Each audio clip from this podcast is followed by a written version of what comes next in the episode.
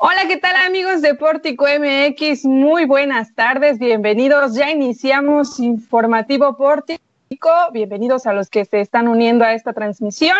Qué gusto de encontrarnos nuevamente en este su espacio y de noticias y también de análisis, un poco de análisis de lo que está sucediendo en Zacatecas, México y el mundo este viernes 22 de enero.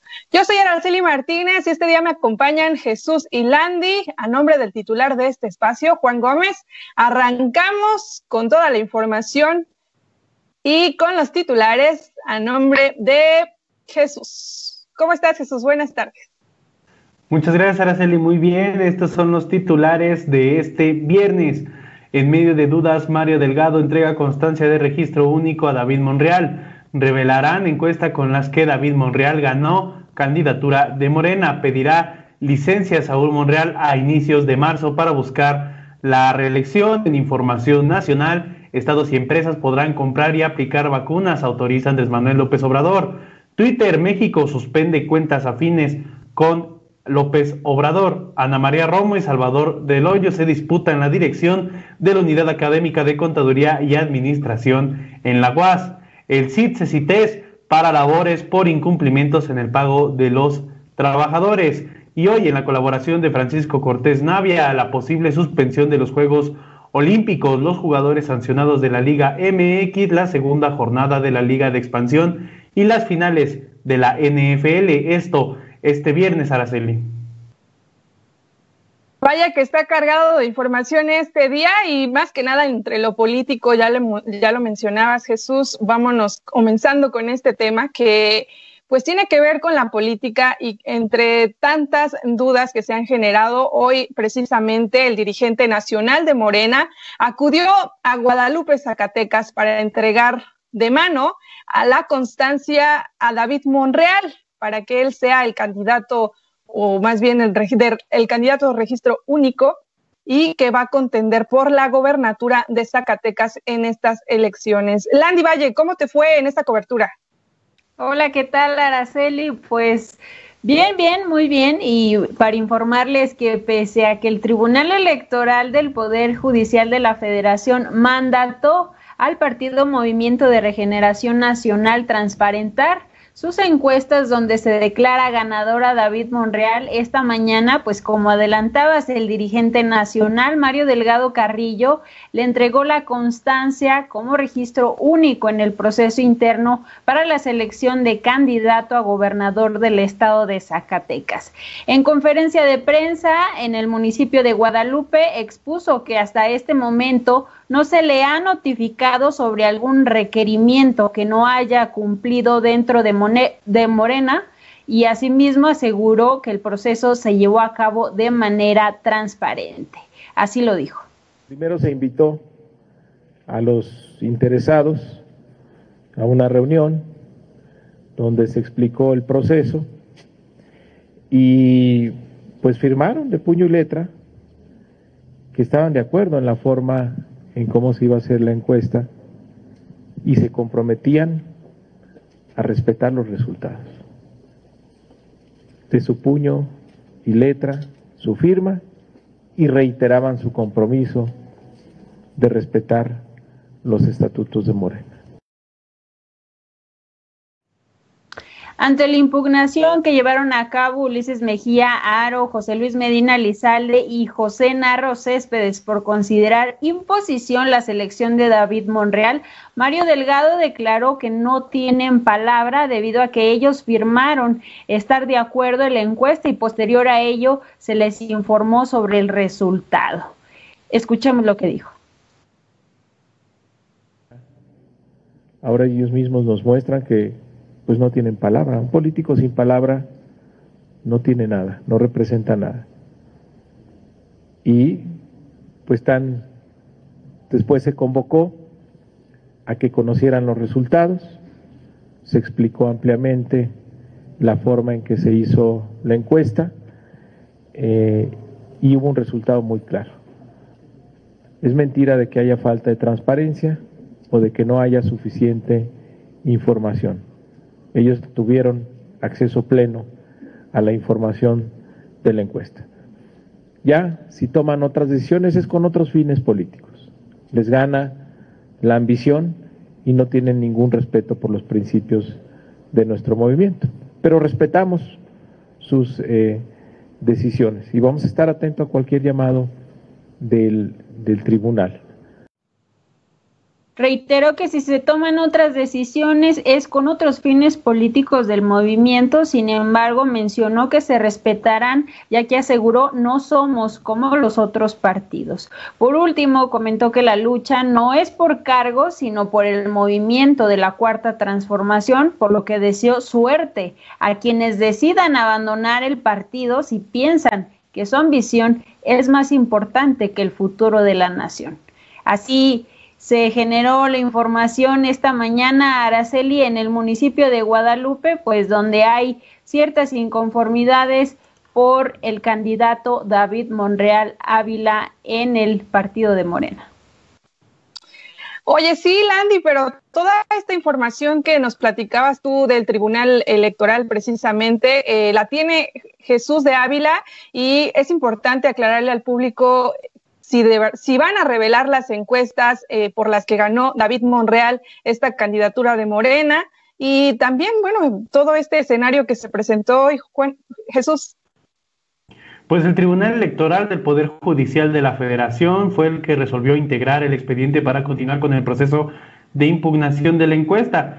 Obviamente, dentro de esta resolución está el que se deben presentar las encuestas en donde pues salió como candidato ganador David Monreal, a pesar de que pues en eventos pasados ya habían dicho que no iban a revelar estas encuestas. Ahora por orden del tribunal pues se tienen que hacer y por lo tanto se seguirá este pues este proceso jurídico en contra de la designación de David Monreal como candidato a la gubernatura de Zacatecas por el movimiento Regeneración Nacional, como lo ve en pantalla, las resoluciones de la impugnación de acuerdo al punto 2 y 3, que el asunto sea canalizado a un magistrado para iniciar el proceso judicial en contra de la encuesta de Morena, asimismo para que entregue los documentos, situación que presumiblemente antes el partido se habría negado. A través de redes sociales, el senador José Narro Céspedes celebró la resolución en contra de la candidatura de David Monreal. Afirmó en este, en este post en Facebook ganamos la encuesta y vamos a ganar la resolución del tribunal. De igual manera, Luis Medina Lizalde también congratuló la resolución del tribunal electoral y publicó lo seguro es que no hay nada seguro. Así lo dijo el exdiputado de Zacatecas, que también pues participa en esta impugnación junto con el alcalde de Zacatecas Capital, Ulises Mejiaro. Impresionante, Jesús. Y yo creo que hay que rescatar algo muy importante para esta impugnación que se daba de la candidatura de David Monreal y que hoy Mario Delgado, el dirigente de Morena, señalaba en conferencia de prensa desde Zacatecas. Y es que prácticamente los coloca fuera de Morena, ¿no? Les dice, les canta las, las golondrinas y les dice, si no les gusta y si no están de acuerdo, pues bye. Y pues sobre esto, esto todavía sucedía en la mañana y no tenían ni idea de lo que iba a decir Mario Delgado, ¿no? ¿Tú qué opinas? Sobre todo porque no tenían ni idea de lo que iba a decir, como ya lo mencionas, el dirigente nacional de Morena, pues les da la espalda totalmente y pues esperemos la resolución del Tribunal Electoral que pues estas encuestas que nunca se han revelado y que los los aspirantes habían dicho que se tienen que revelar por el hecho de que pues es parte de sus derechos político-electorales y no lo habían querido hacer. Y no solamente es en Zacatecas, en varios estados de la República Mexicana se repite lo mismo. Eh, acusan a Mario Delgado de imposición y nadie, nadie ha visto el resultado real de estas encuestas. Bien dicho, Jesús. Eh, no solamente en Zacatecas, está sucediendo en otros estados y pues esta, esta metodología de las encuestas que realizaron no es transparente, no las están dando y pone en tela de juicio esto que decía Mario Delgado hoy sobre si son iguales a otros partidos o no, ¿verdad? Nos vemos más al ratito y continúo con más información que tiene que ver con los municipios y es precisamente en Fresnillo, Zacatecas. Eh, hoy Landy Valle entrevistó a Saúl Monreal y dice que pedirá licencia en marzo. Cuéntanos, Landy. Así es, comentarles que ante las aspiraciones de Saúl Monreal Ávila por la reelección a la presidencia municipal de Fresnillo, confirmó que solicitará su licencia para separarse del cargo a inicios del mes de marzo. Escuchamos lo que dijo. Considerando ya pedir licencia, les digo, aunque la ley no me lo obliga, pero por ética, por congruencia, lo voy a hacer no quiero que después anden eh, vinculando lo que se está desviando recursos públicos o que estoy usando recursos públicos. No tengo necesidad de usar recursos públicos. Me voy a meter de lleno a la campaña y voy a buscar la reelección. Eh, estoy esperando los tiempos y que mi partido saque la convocatoria para poder competir. ¿Tú crees que ante medios de comunicación comentó que su trabajo lo respalda, pues aseguró que ha realizado en dos años pues lo que otros gobiernos no llevaron a cabo en un periodo de 10 años. Actualmente se discute quién será su suplente, ya que Carlos Carrillo, quien estaba destinado a cubrirlo, no está en condiciones de hacerlo por asuntos familiares, por ello se analizará y en próximas fechas se dará a conocer quién dará continuidad a la administración del municipio Araceli.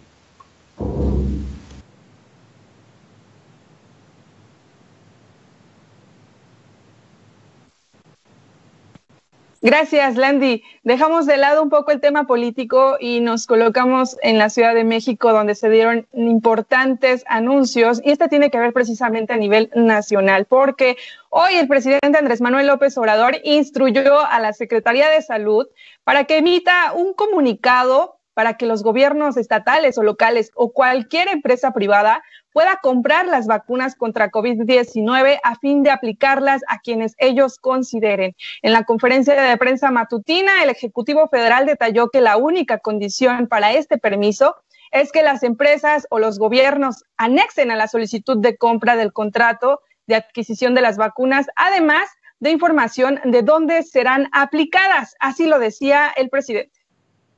Hoy mismo se emita un comunicado estableciendo de que cualquier empresa o gobierno local que quiera adquirir vacunas para aplicarlas en México tiene eh, autorización. El contrato de que ya adquirieron la vacuna, cuándo va a llegar la vacuna y que sea de una farmacéutica autorizada. Y bueno, al respecto de esta decisión, el presidente justificó que se da para detener las críticas a, su administración por el posible uso político de la vacuna, esto de cara a las elecciones de este año. Y también agregó que si los gobiernos locales consiguen esta vacuna antes de que la antes de la federación, pues bueno, podrán contar con el apoyo logístico como el transporte por las Fuerzas Armadas en caso de que las vacunas adquiridas se apeguen a la política nacional de vacunación que él ya ha presentado y también que, bueno, podrán aportar a la compra de vacunas a través de la beneficencia pública. Así lo decía. ¿Por qué estoy dando esta instrucción? Porque no quiero que se malinterprete de que hay este, empresas que quieren eh, comprar vacunas y no se les permite, porque el gobierno ejerce un monopolio de la aplicación de las vacunas. No. Lo mismo en el caso de los gobiernos estatales. Quieren adquirir vacunas, están en libertad para hacerlo. Y precisamente, bueno, ¿cuáles son las, cuáles han sido las reacciones que se han generado sobre esta noticia importante? Bueno, que los gobiernos ya pueden adquirir sus vacunas. Eh, bueno, nosotros hicimos la pregunta al equipo de comunicación social de, del gobernador Alejandro Tello, sin embargo, no obtuvimos respuesta. Seguramente esperarán hasta el día lunes a, darnos un, bueno, a dar su postura sobre esto, eh, precisamente cómo impactará en Zacatecas, por ejemplo, si hay dinero o no para adquirir las vacunas. Eh, los que sí reaccionaron y que también han estado muy movidos en esta, en esta postura de adquirir ellos sus propias vacunas han sido los gobernadores de la Alianza Federalista. Ellos respaldaron esta autorización para que gobiernos locales y empresas puedan adquirir la vacuna contra COVID-19. Pidieron que el proceso no incluya trámites que compliquen la compra de la dosis y escribieron en su Twitter que esperan la autorización para comprar la vacuna eh, y que no y que bueno que esto sea por la salud y la vida de los mexicanos que no debe de usarse con fines políticos. Se espera que en breve lleven a cabo la primera reunión plenaria del 2021 desde Saltillo, en el que se va a tocar justo este tema de la compra independiente de vacunas COVID para los miembros de, este, de esta alianza. En tanto que los gobernadores de Acción Nacional también celebraron esta decisión e informaron que construirán su propio esquema para adquirir y aplicar vacunas. Además, urgieron corregir el Plan Nacional de Vacunación debido al reciente incremento de casos y muertes por COVID-19 en el país. Ellos escribieron, si en efecto se levanta esta, prohibición a estados y empresas, actuaremos de inmediato para subsanar el vacío es lo que escribieron en su cuenta de Twitter. Por su parte, ah, el Consejo Coordinador Empresarial dijo que analizará con detalle los lineamientos que emita el gobierno para la adquisición de las vacunas. Mencionó que la capacidad de los principales laboratorios que producen vacunas ya están comprometidos con los gobiernos nacionales de todo el mundo, pero aseguraron que ya están en contacto contacto con ellos para el futuro. Un poco más realista este organismo privado de la iniciativa privada. Es lo que han escrito en, en, las redes sociales, las primeras reacciones sobre esta autorización, esta luz verde que hoy da el presidente Andrés Manuel López Obrador para adquirir las vacunas. Hay más información nacional, pero sobre todo le invito a que nos, a que nos lea a través de portico.mx. Hoy damos a conocer también el plan que presentó el presidente para que los maestros y maestras de Campeche sean vacunados este fin de semana. Y también hay información importante sobre cómo se ve el coronavirus en 3D. Eh, tenemos la, la galería de imágenes de cómo, bueno, no es una foto, se puede mostrar que no se puede fotografiar a un, virus aún, pero tampoco es un modelo computarizado. Lo que un equipo de investigadores en tres países ha logrado es la primera imagen real y en tres dimensiones del SARS-CoV-2, un avance que puede ayudar a los científicos para luchar contra él. Para obtener esta imagen que usted está viendo en su pantalla, eh, un objeto esférico del que surgen las famosas espículas, se usó la técnica de tomografía en el que, en que, en el que la muestra congelada y se va escaneando desde distintos ángulos. Esta tomografía se realizó gracias a la Universidad eh, Tsinghua en China y los datos obtenidos fueron segmentados luego de que los expertos de la Universidad de Ciencia y Tecnología Rey Abdala también trabajaran. Finalmente, Nano, eh, Nanographics, es una, que es fundada por científicos de la Universidad Técnica de Viena, eliminó el ruido de la imagen original, la, la renderizó y le asignó propiedades ópticas y colores. Y bueno, ahí surgió la duda en redes sociales si, si este color es falso o, o, no, que no que el coronavirus era verde. Bueno, pues este, este color se ha dado con el propósito de ayudar a representar mejor la forma y las distintas paredes del virus. Lo que sí es real es la forma del virus, que es parecido a, que tiene una corona, algo que tiene mucha importancia para los científicos que buscan formas de combatirlo. Hay más información y regreso hasta Zacatecas con mis compañeros porque hay información que se ha generado porque continúan esta contienda electoral por la rectoría de la UAS. Landy. Así es, Araceli, pero el día de hoy les hablaré sobre quienes compiten para pues la dirección de la Facultad de Contaduría y Administración y en esta parte pues en la planilla Vanguardia Universitaria compite Salvador del Hoyo Soto. En reunión virtual con docentes y alumnos, Salvador del Hoyo dio a conocer su formación y experiencia en la cual cuenta con 25 años de experiencia como contador y docente y donde también ha obtenido cargos dentro de la máxima casa de estudios como secretario de finanzas del Sindicato del Personal Académico de la Universidad Autónoma de Zacatecas, el ESPAGUAS, secretario general, general de la FECA y coordinador de personal en la administración que concluye así como coordinador de finanzas. Entre las acciones que informó eh, Del Hoyo Soto expuso que se busca una oferta educativa acreditada a los más de 2.600 alumnos que la constituyen, incluir también equidad de género en la administración, así como pues recursos transparentes y eficaces. Así lo dijo en reunión virtual.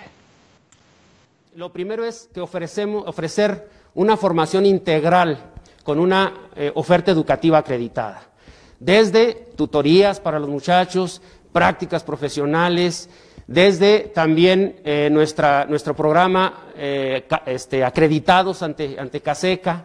Este, también hay que este, los, los posgrados fortalecerlos porque todos ellos que están ahí necesitamos generar el conocimiento y aplicarlo. También este, necesitamos la innovación, la creación de estudios pertinentes de la región que permitan el desarrollo. Todos sabemos que la investigación genera productividad, o es más, para decirlo con más practicidad, genera empleo. ese conocimiento al aplicarlo genera ese empleo. Entonces, esa parte la tenemos que fortalecer mucho. Le pedía yo al doctor Rubén eh, que revisáramos los planes, que, nos los empatáramos precisamente para que acotáramos aquí en la FECA esa parte. Eh, una, tercera parte es este, la eh, la pertinencia social, la, proyección social. ¿Qué hacemos nosotros en la FECA por, por, nuestra gente? ¿Qué vamos a incluir ahí en esta parte? Desde, desde la equidad de género. Necesitamos eh, esa parte que, de pronto como sociedad la olvidamos. Tenemos que eh, darle una preferencia a esa parte donde, donde respetemos las creencias, las formas de pensar, las formas de ser y de actuar. Entonces, esa parte la tenemos que, eh, promover. También tenemos que generar condiciones para que apoyemos a em, eh, nuestros empresarios pequeñitos que están en nuestra región, para que nuestros estudiantes los apoyen con su conocimiento.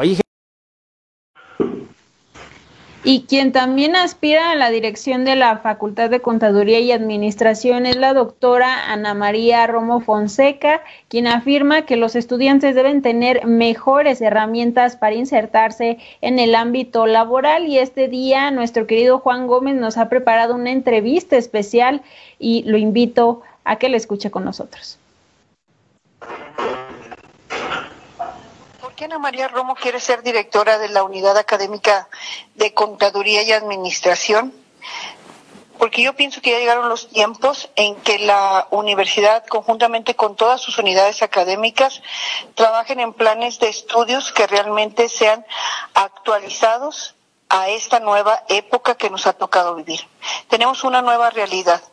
En las ciencias contables administrativas eh, nos está exigiendo una alineación entre el conocimiento y lo que es la parte de las nuevas innovaciones tecnológicas digitales.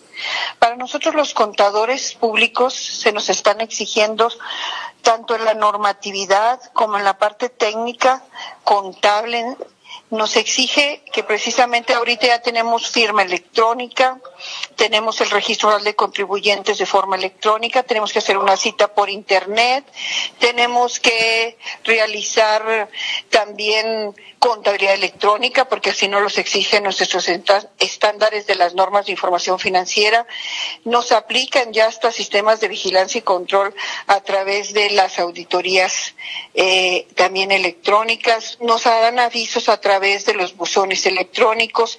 Tenemos que presentar nuestros pagos provisionales en una forma bancarizada a través de lo que nosotros eh, conocemos muy simple y sencillamente como las operaciones bancarias. Y quiero comentar que todo esto al contador es ponerlo en el contexto de darle herramientas para que lleve a cabo su trabajo. Dándole a los jóvenes estudiantes estas herramientas tendrán mejores oportunidades, Juanito, sobre todo, para poder insertar, insertarse en lo que es la parte laboral, ya sea autoempleándose, formando sus propias firmas, consultorías, despachos contables de asesoría, también vinculándose con el sector público o privado, en la industria, en el comercio, y en esta comunicación también nos habló respecto a los ejes principales de su propuesta para los estudiantes y docentes de esta unidad académica. Escuchemos lo que dijo. Mira, mi plan de trabajo lo establecí en cinco ejes eh, en cuanto a este plan de líneas de acción en, en cinco ejes fundamentales. El primero es en una educación con calidad superior y la innovación tecnológica digital. Es la empatía, como ya te lo comenté. En el segundo eje tengo la equidad de género y la inclusión educativa. Y el tercer eje tenemos la vinculación universidad-industria con la extensión nacional e internacional universitaria. En el cuarto eje tenemos el compromiso social y humano de desarrollar los medios colaborativos eh, a los jóvenes en materia cultural, deportiva, eh, de centros también informáticos, en bibliotecas digitales, etcétera. Y en el punto número cinco y gestión última es la gestión y administración con identidad universitaria. Algo importante aquí es la vinculación entre el docente, el alumno y el administrativo. Tienen que trabajar en las mismas líneas de acción un docente profesionalizándose en una educación continua, el alumno capacitándose con las herramientas necesarias tanto en el conocimiento teórico como en el conocimiento práctico y vinculado al interior de su propia unidad académica con los temas de las ciencias contables, fiscales, de auditoría y dictámenes, financieras, en derecho y etcétera. Y quiero decirte que dentro de todo este conjunto también yo veo trascendente el que utilicen mecanismos de herramientas digitales también para el centro de idiomas, para el lenguaje para desarrollarlo en el lenguaje, vinculado al centro bibliotecario, a las áreas que tenemos ya de posgrado, porque no hay que olvidar que la dirección de la Unidad Académica de Contaduría y Administración cuenta con áreas de maestría y posgrado. Tenemos doctorado en administración, tenemos doctorado en impuestos, tenemos maestría en impuestos, tenemos maestría en evaluación, tenemos la maestría también en administración. Y estos ejes rectores no solamente son para la licenciatura, también serán de aplicación para las áreas de posgrado, que son tanto las maestrías como los doctorados. Continuamos con más información en el tema educativo y es que el sindicato del CECITES SAT inició un paro de labores en los planteles del Estado y Jesús nos va a platicar sobre las exigencias que tiene este, este, pues esta manifestación. Jesús. Así es, Araceli, el sindicato de trabajadores de los colegios de Estudios Científicos y Tecnológicos del Estado de Zacatecas inició paro de labores en los planteles del Estado para exigir se pague lo retenido al personal de estos colegios, en donde pues ya se han atrasado ocho días y ha afectado a 500 agremiados de este sindicato. Estos, estos retrasos han afectado un total de 550 trabajadores por lo que han detenido las clases de alumnos que están en regularización. No todos los alumnos han vuelto a clases. Asimismo, pues, confirmaron que el próximo lunes habrá una manifestación en vehículos para exigir el pago de estas de esta prestación. Escuchemos lo que dijo Lucio Mendoza Amaro, secretario general del CITES. Nos dicen que es porque el recurso federal no ha llegado año con año ha sido la misma situación y se nos ha cubierto las prestaciones y se nos ha cubierto el salario. Entonces creo que esto es una mala planeación, es una mala gestión. Eh, no quiero eh, decir culpable ni nada, pero los hechos ahí están. Y también aprovecho para decirles que el día lunes llevaremos a cabo como gremio un movimiento cuidando siempre la salud de cada uno de los agremiados y de ustedes como reporteros, si van a ir a cubrir la nota, de una manifestación eh, en vehículos a través de las diferentes arterias que cubren la capital zacatecana. Hicieron un llamado a las autoridades de gobierno del estado para que se regularicen los pagos a los trabajadores de este subsistema, pues recordaron que el gobernador Alejandro Tello Cristerna habría declarado que estos problemas ya no estarían vigentes hacia los maestros en Zacatecas por el monto aprobado para el ejercicio de las nóminas educativas, Sara. Importante este movimiento que se está dando en Zacatecas, Jesús. Muchas gracias y hay que seguir al pendiente. Nos vemos mañana. Hay más información y es que hoy el maestro Francisco Javier Cortés Navia nos ha preparado su colaboración con el tema de la posible suspensión de los Juegos Olímpicos, entre otras suspensiones de Juegos de Primera División y también de la jornada de mineros y finales de la NFL. Vámonos con el maestro Francisco Javier Cortés Navia. Vamos a información deportiva rápidamente.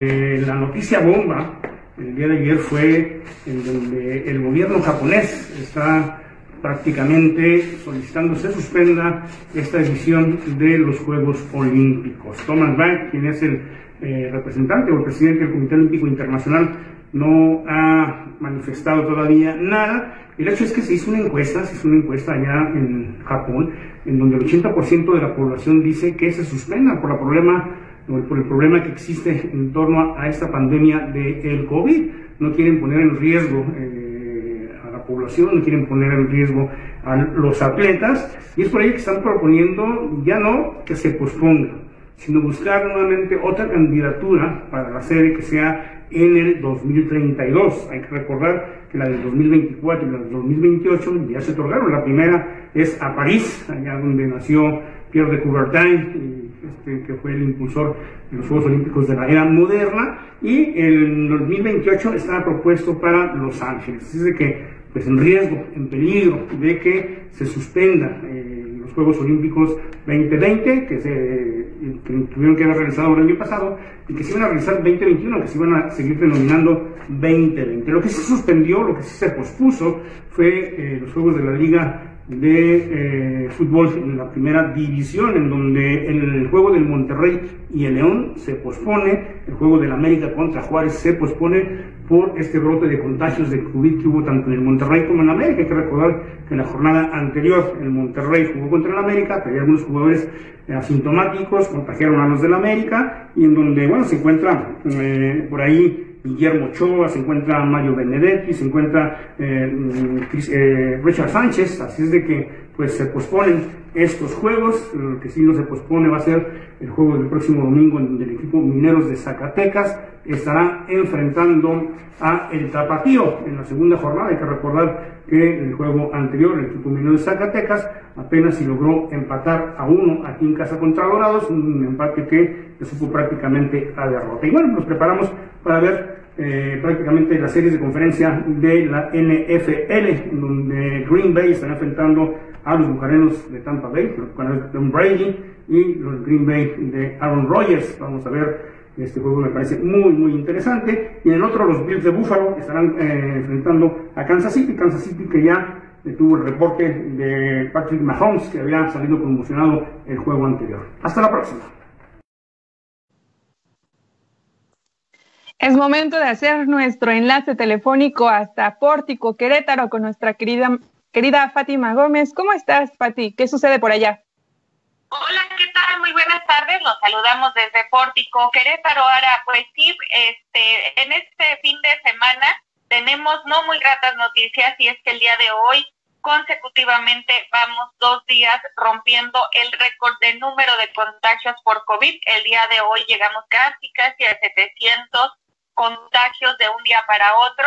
Obviamente esta es una situación muy preocupante y no solo para el sector salud, sino también esto representa que tenemos un sector de entretenimiento, bares y, centros nocturnos que también han estado en estos días luchando para que se abran más horarios, para que puedan abrir más las puertas de sus lugares y pues bajo este escenario la verdad es que no se ve posible.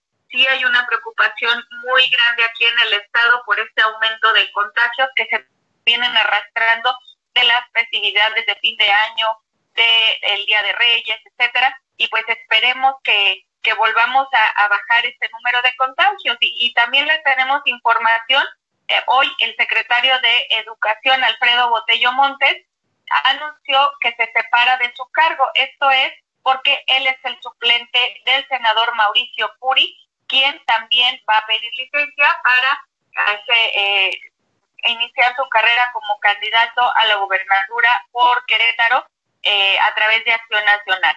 Así es que hay movimientos tanto políticos, esos no se detienen, sin embargo, pues esperemos que en los próximos días bajen el número de contagios.